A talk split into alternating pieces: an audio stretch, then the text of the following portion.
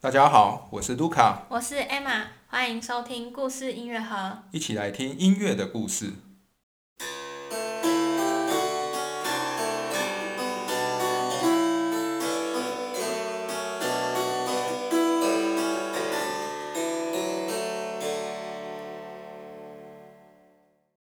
今天是我们巴哈系列的第五集。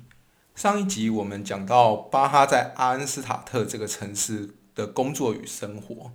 那这一集本应该我们要继续继续接着讲他在下一个城市的工作以及一些经历。但我想在这两集之间穿插一个比较大的课题，是有关于巴哈那个所他所身处的那个时代。他所身处的一个政治的环境与制度相关的问题。那为什么我觉得这个问题还蛮重要的？是因为他巴哈所身处的十八世纪那个年代，他呃所身处的政治制度是跟我们现在我们所生活的这个台湾啊，或者是现在全世界各个国家的状况是很不同的。而且是一个很奇特的一个状况。那这个问题会衍生到后来，就是如果我们要讨论巴哈对国家的概念，还有他的他对他自己的国籍，他认为自己是哪一国人的这个问题是有相关的。嗯，而这方面的问题呢，就会让我想到，我以前刚来德国的时候，曾经上过德国的语言班。然后在课堂上面，我们都是学生，都是外国人。嗯。然后老师就会教我们德语的时候呢，我们也会必须要学一个，就是问候其他的外国同学说：“哦，你们是从哪个国家来的？”嗯。不知道 A 玛有没有这样的经验过呢？有啊，而且我记得蛮好玩，就是以前我刚开始在台湾上德文课的时候，因为同学大部分都是台湾人。所以问这题就很无聊啊，每个人就回答说啊我是台湾人，然后就结束了。可是后来就是当我到。德国真的有在德国上课的时候，就像刚才卢卡讲的，有非常多真的是不同国家的人，然后这时候就觉得这个问题就是很有趣，都很兴奋去知道说，哎，这个同学可能是从哪里来的这样，那往往就答案可能真的是有的，比如说同学从南美洲来，就觉得哦也真的很远这样子。那当然我们在讲的时候，我们当然就是会说自己是从哪一个国家来的，就比如说台湾啊，或者是可能他是从哥伦比亚语过，或者是说呃西班牙。或者是呃，可能还有从哈萨克来的这样子。嗯，那所以艾玛，你觉得如果今天我们能面对面遇到巴哈，嗯，然后我们问巴哈这个问题，问说：“Hello，巴哈先生，你是从哪里来的？你是哪一国人呢？”艾玛，你觉得巴哈会怎么回答呢？应该会说德国人吧。没错，这是我们现在大家对。巴哈这个人，他对他，嗯，这个人，我们在学音乐的时候，我们在过去学校的音乐课本上，我们会说他是一个德国人。嗯，这个答案是没有问题的。嗯哼，对，我相信在那个时候，这个是这个德国人这个，诶，这个答案，我待会会分析说，比如我们现在这样说，诶，这个说法是现代的。还是是那个时候也有可能会这样回答，或者是还有什么其他可能性的回答。但其实，如果我们去翻开一个古地图或者是古书，里面会看到，如果说以巴哈所生存的这个十八世纪的年代来讲，在德国的地图上面，他可能还会写了另外一个字，叫做他称呼这个地区叫做神圣罗马帝国，而不是德国这个名字。而神圣罗马帝国这个名字，我想可能也有些人会在历史课本、历史课本上面看过，嗯，然后就会觉得说，嗯，那这个国家跟德国到底是什么关系之类的？那你对神圣罗马帝国有什么印象吗？？A 吗？对，就像你刚才讲的，好像我们都会在这个很基本的去把它想象成说，它好像就是德国以前的样子吧。我记得我以前在念书的时候。呃，可能就会这样去记忆，因为当时的地图就是十八世纪的地图，打开来，哎，法国长得好像就跟现在的法国差不多，英国好像也在那里，但是就是中间就是现在我们所认识的德国这一块，它就会写一个神圣罗马帝国，然后看起来好像有一点点复杂的样子，但好像是跟现在的德国对不完全一样，可是又好像差不多，所以就会觉得啊，好吧，那就是小时候在念书的时候就把它当成那就是德国好了。嗯可是应该没这么简单吧？没错，而且我印象中以前台湾的历史课本也会讲，神圣罗马帝国后来就变成普鲁士王国，再后来又变成德意志帝国，嗯然后才变成我们现在所知道的德国。嗯，这个说法呢，只能说它不完全错，但是也绝对百分之百不是正确的。因为神圣罗马帝国这个的国家的制度是跟我们现在所想象的完全不一样，是一个非常复杂的状况。而这就要回到神圣罗马帝国最早一开始建立的时候的一个样貌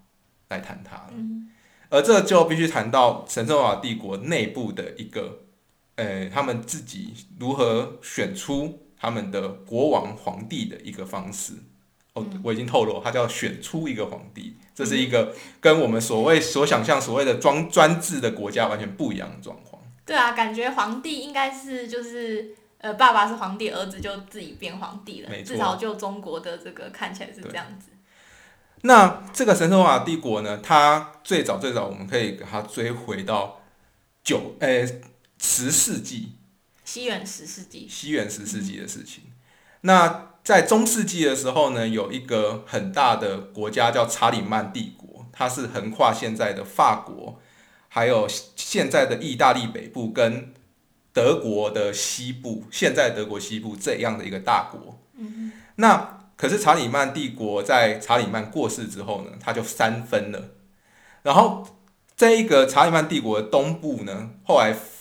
呃分裂出来之后呢，它叫做东法兰克王国。嗯，那东法兰克王国的最后一个的国王逝世之后呢，他没有儿子。那东法兰克王国底下统治的这些民族呢，他们其实是那时候都还是一个很像部落，呃，部落制的，他们有他们的族长，他们有他们宗族的族长这样子的一个制度，他们就改制，不再找东法兰克，他不再称呼东法兰克王国，而是他们改由他们五个最大的宗族去选出自己的国王，嗯，而这个国王那时候叫做德意志王国的国王，这个是我们最早对德国这个的印象是是是这样子来的。我觉得蛮有趣的欸，就是你刚才讲说，就是前面这个东法兰克王国，因为他没有儿子可以来继承他的这个位置，那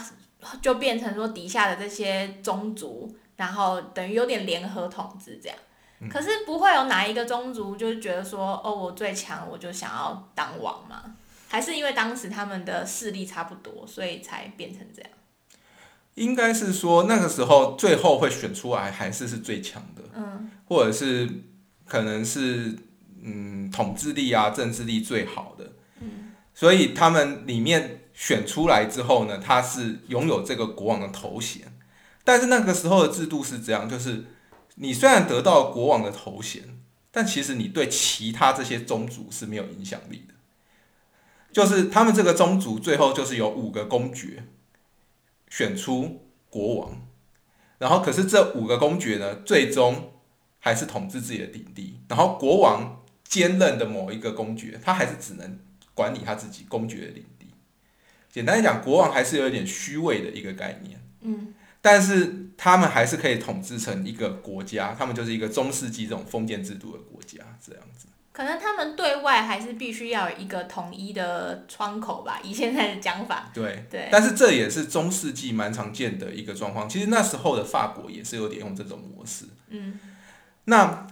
在东法兰克王国，也就是后来的德意志王国这边，他们采用这样的一个政治制度，透过选举选出国王这件事情。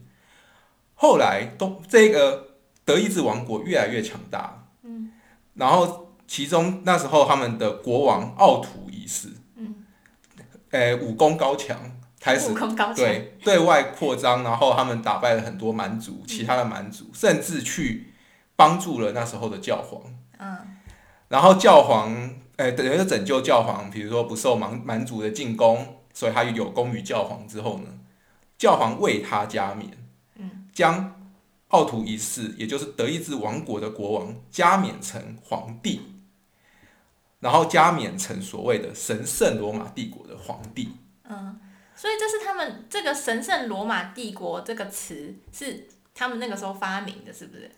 当然，他们是因为继承了所谓古希腊罗马时代那个罗马的称号，到现在，然后这样神圣就是有一种教会诶教宗加冕的这种神诶神圣的一个力量的意义，所以他们称呼自己的国家有这样子遗憾，一个双重遗憾，一个是宗教的，一个是好像继承了古罗马的一个古典传承的一个概念，然后建立了这个国家。这个可能对他们来讲蛮重要的吧，因为就是古罗马，他们当时是也是有皇帝的嘛，是用皇帝这个称号，就是凯撒他们啊什么的，就是有这个皇帝的这样的一个封号。但是罗马帝国灭亡之后，就是这个封号就没有了。到了中世纪的早期，大家。就是国王而已，就是感觉就是好像比皇帝应该是低一个等级的感觉吧，可以这样讲。但是大家不管是什么东法兰克王国，或甚至是查理曼，查理曼有，查理曼也被也被加冕了。但是查理曼等于说查理曼死之后呢，他们王国分裂之后又没办法加冕，哦，所以最后又皇教皇又去加冕了这个德意志王国。嗯对。所以就是说有被加冕的话，就是。至少在这个呃名义上面，你是传承了这个罗马帝国的这这个线这样子。对，而且事实上我们在学德文的时候就会学到“皇帝”这个词，就叫做凯撒。开开着。对，就是直接从，诶德国当初有这个皇帝这个称号的时候，它是直接延续过来的。所以现在我们就可以看到一个，就是明明在现在德国这个地方，然后。因为教宗加冕，然后因为他们的政治制度的关系，他们有他们的皇帝，但是他们的政治制度就像我刚才讲的，他们终究还是由好几个公爵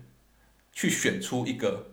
皇帝出来。不对，他们是先选出一个国王，德意志国王。对，然后这个国王如果教宗觉得可以，就把他加冕成皇帝。对，是是这个逻辑。是这个逻辑。然后呢？可是他虽然。拥有皇帝的头衔跟国王的头衔哦，但他终究还是只能管理自己的公爵的那一块土地。那最早的五个公爵呢，是分别有萨克森、巴伐利亚，然后法兰肯、呃斯瓦本，还有一个普法斯这五个公爵。嗯，但呢，到后来他们是。儿子越来越多，可能公爵的头衔分出去越来越多林立的公爵状况之后，选举就越来越复杂，然后就越来越困难。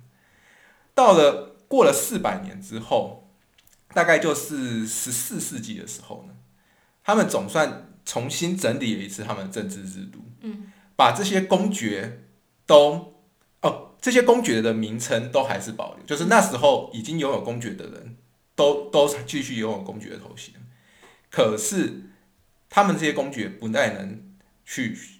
参选皇帝或选举皇帝，而是他们另外从公爵里面以及其他的人里面找出了所谓七个选帝侯。嗯哼，这个所谓选帝侯就是拥有选举皇帝与参选皇帝资格的诸侯。嗯，那我们简称，我们从此以后会简称它叫选侯，然后有七个选侯这样子。所以说，如果我是那个七个以外的公爵的话，我也不能投票说谁要当我们的国王，也不行。我就只能在旁边看，我不能参选，也没有投票权。对。然后有投票权跟能参选的，就只剩下那七个人这样子。因为这七个，呃，其中这七个里面呢，有三个是，诶，教会相关的势力，就是属于是教，诶。主教大大主教区，那另外四个就是，诶，真的是国力最强的四个选侯，就是世俗的公爵，世俗的公爵，然后他们现在多获得了选侯的称号，这样子。可是理论上，那个大主教区的也可以当国王吧？通常不会，他们只会负责，他们只负责投票，但他们不会去竞选当参选的人，这样。那这四个呃选帝侯里面。其中也一个是继续的，就是萨克森，嗯，然后其中还有一个是布兰登堡，然后还有一个是波西米亚的国王，很很好玩。那时候他有 有资格来参选，然后还有一个是巴伐利亚的国王，哎、巴伐利亚的选侯，这四个。而且从那个时代开始呢，这是，呃，国王与皇帝的称号，大部分是由奥地利的波西米亚，哎、奥地利的哈布斯堡家族，呃，一直拥有。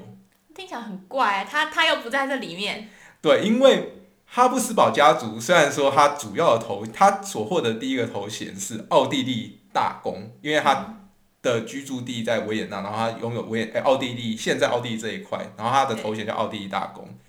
但他们也透过联姻的方式呢，获得了波西米亚国王的，呃的的呃的头衔，所以他们就是奥地利大公兼波西米亚国王。所以他是用波西米亚国王的名义来参选的。对，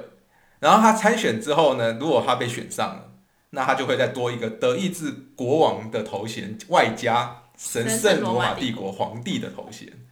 这就是他们这一个政治制度很复杂的地方。嗯，那这样子持续一直到巴哈的时代，都还是这样的政治制度。然后在巴哈那个时代，还是一样是哈布斯堡的人当皇帝。嗯，然后巴哈呢，他所身处的地方是在萨克森选侯国的境内。嗯，也就是我们呃几集之前讲的啊，比如他去艾森纳赫啊，去欧德鲁夫啊，去阿恩斯塔特这些地方，都是属于当时候萨克森选侯国的境内。嗯，然后巴哈之后会在科登，哎哎哎，会在莱比锡工作，莱比锡也是在萨克森选侯国的境内。嗯，所以我们现在回到巴哈，就可以来想一件事情：到底如果我们真的遇到巴哈了，在这样子的一个他当时候的一个时代的情况下，我们问他说你是哪一国人？嗯他会怎么回答？我们这边好像有几个答案。第一就是他讲说我是神圣罗马帝国人，真的会这样吗？我不可能，这个是一个这是一个非常奇怪的答案，我们从来没看过有这个答案，嗯。因为我们可以看到这一个神圣罗马帝国的皇帝，他明明人是在现在奥地利的，嗯，他跟萨克森是有很长一段距离。的。感觉至少在那个时代，比如说在萨克森地区的人，应该对这个神圣罗马帝国没有到非常有归属感，对不对？因为头衔都在远方的感觉。对，因为那个时代是这样，这些我们刚才讲这些政治制度，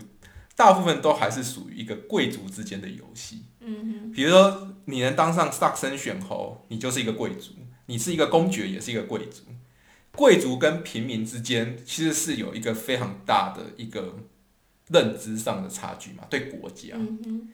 那老百姓呢，其实就是我生活在这个地方，我上面的的主人换人呢，可能也不一定影响我的生活。比如说这些这些贵族之间，他们联姻来联姻去，所以这个土地就可能一下子是某个公爵的，过几年之后又变成某一个公爵，另外一个公爵的。可是这不影响大众的生活，对，可能对平民而言，他们的村长或里长是什么人比较重可能要。才比较重对要，对，或者是教会的牧师是哦哪一个人才比较重要。那这样的状况下，其实我们去问巴哈的时候，他可他绝对不会说出我是什么神圣罗马帝国人，这个实在是太荒谬了，对他来讲。嗯那巴哈，我刚才讲，他生活在萨克森选侯国这个境内，可是他会说自己是萨克森人吗？有机会吧？这有机会是他如果说遇到其他同样在神圣罗马帝国境内的人，的其他神侯国的人，对，但至少我们目前没有看到这样的资料，就说哦哼，他自己没有这样子说。对。因为他最常出现的一个方法是这样子，他会以自己的出生地来称呼，嗯这有点像我们如果说我们都在台湾，然后我们互相问说哦你是哪里人的时候，啊，哦，然后就会说哦，我是台北人，我是高雄人。没这样。错，那对他们来讲，他们如果都是在神圣罗马帝国境内的人，大部分就会以出生或者是他真的从哪个城市来，比如格鲁克可能就会说哦，我从维也纳来这样子，或者是格鲁克从不是维也纳人啊？他如果在维也纳长居之后，真的吗？长居之后也可以，也有。他他会说他自己，比如说他巴哈在长居莱比锡之后，他也会说他是从莱比锡来之类的。那最早最早巴哈都是在自己的签名后面再加一个艾森纳，艾森纳这个这个名字。真的、哦，所以他们其实对自己的那个大的公国也没有到非常有归属感，是不是？呃，平常来讲，或者这个头，呃，这种署名或头衔方面，有可能是这样。嗯。但是如果是有一些纷争的问题的时候呢，就会可能跟这个选侯国、公国是有关系的。嗯。比如像巴哈曾经在工作上跟他的雇主，就是聘雇他的市政府之间，那是他在莱比锡的事情，我们之后会提到。他在莱比锡曾经。跟他的市政府聘雇他的市政府之间，对于工作内容有一些纠纷，嗯，而他们市政府跟巴哈之间处理不了了，巴哈于是写信上书到萨克森选侯那边，嗯，去跟萨克森选侯，哎，抱怨说莱比锡这边工作上有问题，嗯，请萨克森选侯为我们调解，这样子。从这一点，我们就可以看出来一件事，就是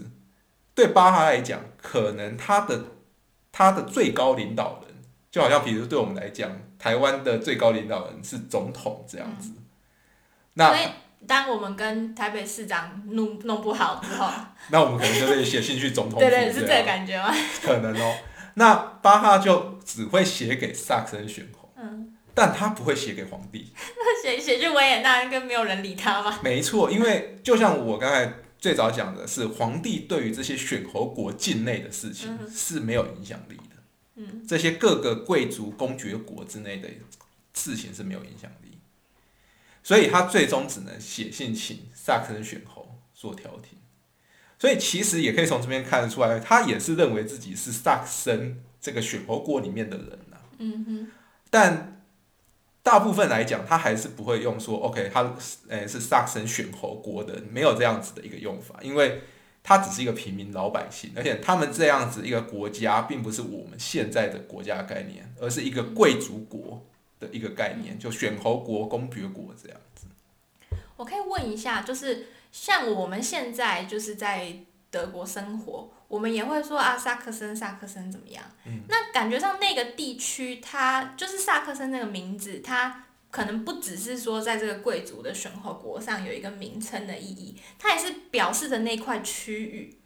就是一个土地的概那一块土地的那个名字也叫萨克森吧？是。那他们不会讲说，就是说哦，我是从萨克森那个地方来的，就是并不一定完全跟那个贵族的国家有。百分之百的连重叠，因为那个贵族他可能会因为联姻或是什么，他们家的土地可能一天到晚在变，但是就是说这一个大概的这个区域，我们还是会把它叫做萨克森。那他们对这个地地方就是地缘的这个部分有这个归属的感觉吗？嗯，其实可以从一些书里面还是会，比如说有用到萨克森这样的形容啊，就是十八世纪后半有一位英国的呃。的音乐爱好者，他曾经旅行欧洲。那他在欧旅行欧洲的时候呢，他写了一本日记，里面就讲说他在欧洲各地去听音乐的一个记录。嗯，那这位英国人他曾经写的书里面的地名是这样，他说他到了萨克森、波西米亚跟巴伐利亚嘛这些地方的日记，就是他在这边有可能聆听音乐的日记。所以可以看得出来，他们还是要用萨克森这个称呼啦。嗯，但是显然不用神圣罗马帝国。而且他们在讲萨克森的时候，可能也不就是像我刚才讲，他可能是比较是属于这个地缘关系，而不一定是政治的。对对对，就是嗯，就对，它是一个地名，它不会说它是一个国，很明确的讲出来。因为我印象中，韩德尔也是出生在萨克森地区的嘛，在哈勒。那他后来到了英国之后，好像就是会有在一些记载里面会讲到说啊，那个萨克森来的小伙子什么之类的，我有看过类似的讲法。对，好，那所以我们现在已经厘清了几个，一是比如说神圣罗马帝国跟萨克森这些的署名有没有可能在巴哈的认认同国家认同里面但我们还是可以回到最早一个问题，就是。到底巴哈会不会认为自己叫德国人？嗯，不过说回这个问题的话，就有一点点必须要讨讨讨论到德语内容的问题了。而因为德国这个字在当时应该是没有的啊、照我们刚才这个脉络。对，因为我们现在讲的德国这个字是比较后来才出现，嗯，就是诶、但是我们可以讲说，最早有一个民族叫做德意志民族，嗯，这一个字是一直有被使用的。所以在在过去的书中呢，他们其实不是称呼巴哈他们叫德国人，而是称呼他们叫德意志人。是指说就是讲德语的人嘛，对不对？对，而且我们可以说，这个德意志人，他其实也包含了奥地，我们现在的奥地利，嗯，甚至包含了现在的捷克，就是波西米亚那个地区。嗯，所以它等于它是一个非常大的，可以说就是没错，就是只要讲德语的人，就是或者是真的是德意志民族那个外观啊、血缘上是是属于德意志德呃现在德国人的样貌的，也会被称呼叫德意志人。嗯那所以这一个范围就非常大了，它就包含了我刚才讲的捷克啊，甚至波兰的北部，嗯就是所谓普鲁士那地方这样子。然后现在的奥地利，甚至在中世纪的时候连，连瑞士都包含。嗯后来瑞士独立了。那这一个德意志人的怪概念呢，在当时候就有了。嗯所以有一个可能性就是巴哈曾经被称为德意志人，而且他们是以这样子来区别跟法国人之间的不同。嗯，可是感觉是比较有点像种族的感觉民族吗？民民族的感觉没觉，错，它不是国家的概念，而是对就好像我们会说嗯一些，我们是黄种人，这好像有点大，可是或者说更呃更一个在台湾有点复杂的议题，就是比如华人这个概念。啊哈，就在全世界。笼统的，哦这这不属于某个国家，而是你可以说马来西亚也有华人，那我们可以讲说，在捷克也有德意志人，啊，哎，对，其实讲起来跟我们所谓的华人的概念有点像，对就是反正都是会讲华语的，然后呃，样貌啊、对对生活习大概就是这习样俗有点文化。像，文化有点像。的。那其实德意志人真的说，全世界他们也是有在很多地方生活，嗯。他们曾经在以前东扩到，甚至有部分匈牙利的土地是跟奥地利、跟捷克、跟这个神圣罗马帝国在一起的。那这个是比较复杂的关系，但是我们再回到巴哈，就是这个德意志人，就是讲德语的人这一个的概念是有被应用在巴哈身上。嗯，因为我们之后，因为巴哈在之后，他曾经去了一个德雷斯德勒斯登这个城市，然后他在这个城市呢遇到了一个法国的管风琴家，然后他跟这个法国管风琴家呢就被当时候的一堆听众们拱上去，拱上去说要比赛管风琴，嗯。然后这一件事情呢就被写成了一个德法管风琴大师的比赛。啊，所以就可以看到说，那个时候的人是会这样子去，诶、去去分辨说，OK，巴哈是德意志人，而这个这个法国的管风琴师呢，他就是管法国人这样子的区别。但是这个就会是一个更大的了，真的就是不是讲德语的人才会被分出去的。嗯哼，那在这样的状况下呢，我们就可以大致上的从几个概念来讲，一个是国家的概念呢，可能就并不是像我们现在想的非常明确民族国家，它可能会成为萨克森的地区的人来称呼，或者是比较用民族的概念来称呼巴哈，或者是巴哈自己用比较民族的概念去想他自己是德意志人这样子。但他这个德意志人就会对人说，嗯，他也认为自己德意志人，莫扎特也认为自己是德意志人。哦对虽然为说莫扎特出生在奥地利，嗯，他们都是德意志人这样。格鲁克也是啊，格鲁克也是德意志人，对，甚至卡夫卡也会变成德意志人。虽然他出生在捷克，嗯但卡夫卡是用德语写各种的嗯哼，作品，文学作品。还有像康德也是啊。哦，对康康德他出生的地方是在现在的好像波罗的海，的沿岸对对对那边，但是以前是属于普鲁士也是属于德德德意志的对的范围内的。但，所以我们我觉得蛮有趣，因为像我们想到康德，就那哲学家康德，嗯都会觉得说，哦，他就是德国人啊，因为他所有的著作都是用德文写的。但是事实上，他出生的地方离现在德国的那个这个地地址其实蛮远的耶。嗯，他是非常靠，好像现在立陶宛周边那一带的，对，很很很北边。对那到目前为止，我们讲了巴哈的这个关于德意志人的一个状况，但是他其实也有在不同的时间点服务过不同的宫廷的时候，等于说他为这些贵族服务的时候，他其实也是等于说为那一个贵族国工作，就他不一定是，比如说，诶、是萨克森选侯国里面工作，嗯，他不一定是为选侯工作，也有其他不是选侯的一些。对，比如说他之后呢，曾经到威马这个地方，嗯。而威马这个地方是一个公爵国，一个比较小的，公爵国。那他为这个公爵工作的时候，他可以，他可能可以说他自己来自于威马，或者是，嗯。对，他会冠上一个威马的呃宫廷的职头衔这样子，嗯。或者是他后来跑去一个地方叫科登，嗯。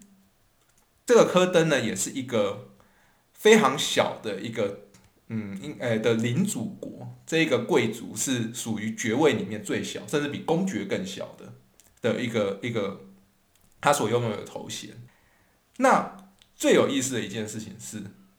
巴哈曾经有一个头衔是跟波兰有关系的，哦，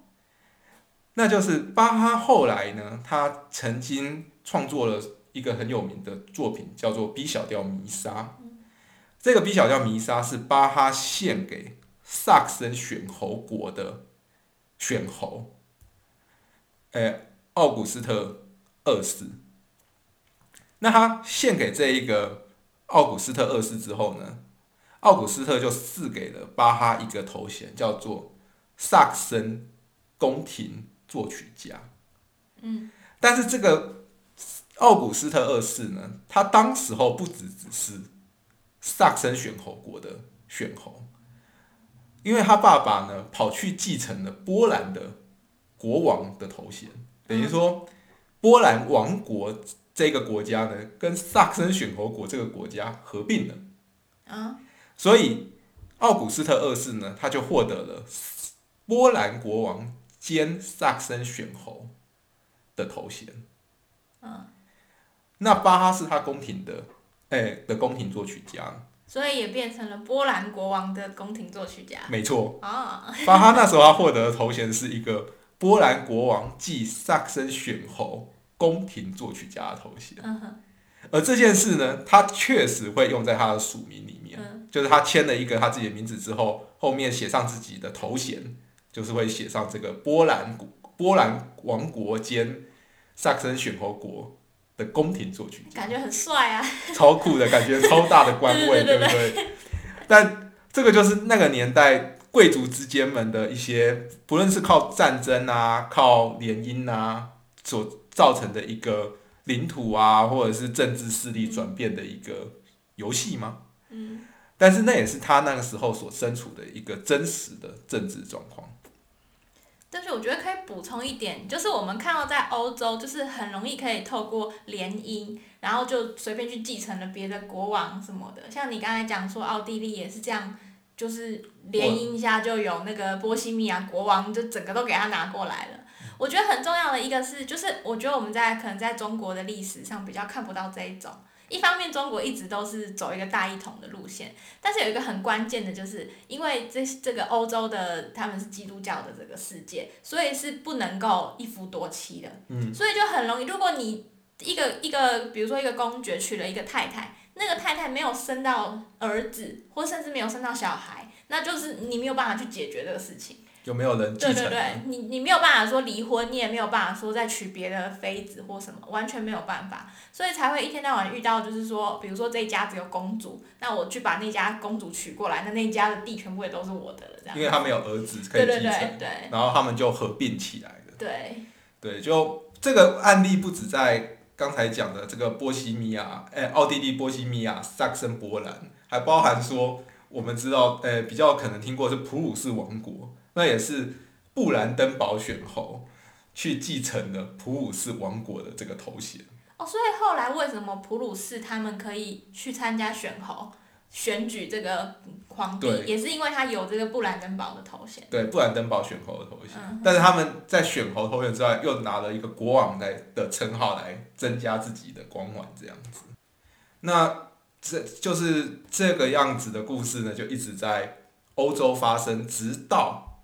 近代的，比如说法国大革命之后啊，比如说德国建国，或者是之后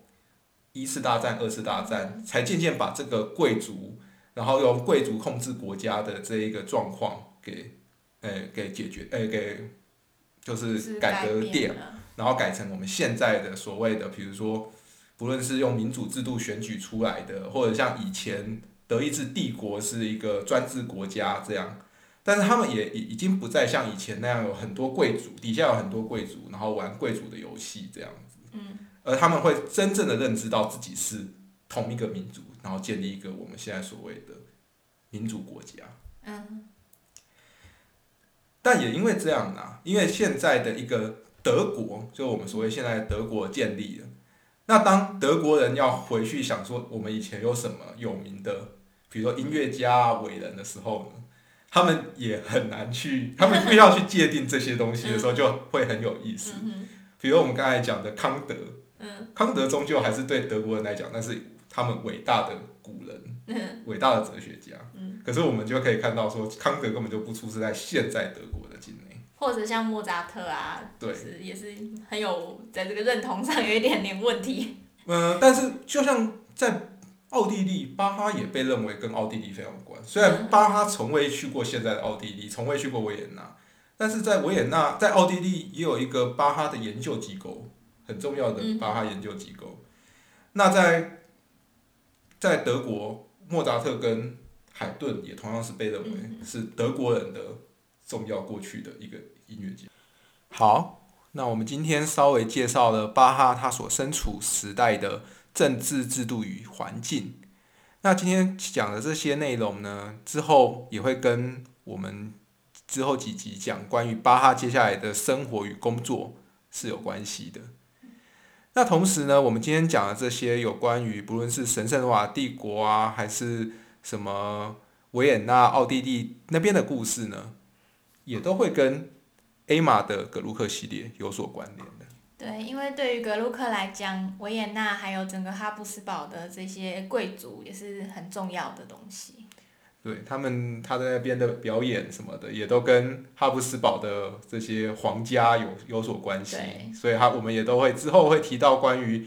哈布斯堡当皇帝，还有他们这些的相关的故事，就是跟这一个整个的政治历史背景是有关系。对，可能格鲁克那边我也会找一个。时间就是来做一个补充的部分，这样子。嗯，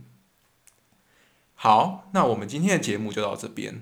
关于今天的主题，我们也会在粉丝专业有相关的地图以及一些讲解，大家也可以多去那里看看。那我们就下次见喽，拜拜。